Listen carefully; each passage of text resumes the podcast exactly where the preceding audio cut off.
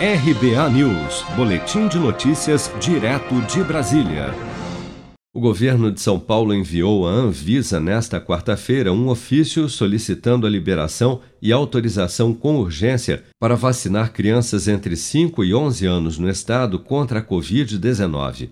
A informação foi confirmada pela coordenadora do Programa Estadual de Imunização de São Paulo, Regiane de Paula, durante coletiva de imprensa no Palácio dos Bandeirantes. Nós hoje participamos logo cedo de uma reunião com o CONAS, onde todos os estados estavam presentes, e é uma unanimidade de todos os estados a necessidade de fazer a vacinação da população de 5 a 11 anos.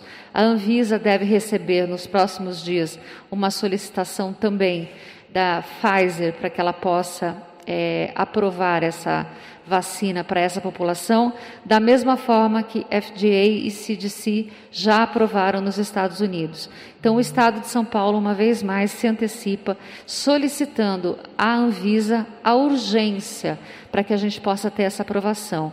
E o que eu gostaria de lembrar é que, entendo essa aprovação, o Estado de São Paulo tem total condição, com 645 municípios, para iniciar imediatamente a vacinação dessa população de 5 a 11 anos.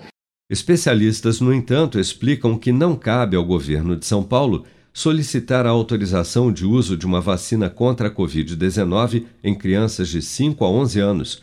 Segundo a Sociedade Brasileira de Imunizações, o laboratório responsável pelo imunizante é que deve fazer esta solicitação à Anvisa através da apresentação de estudos e dados que comprovem a segurança e a eficácia da vacina em crianças.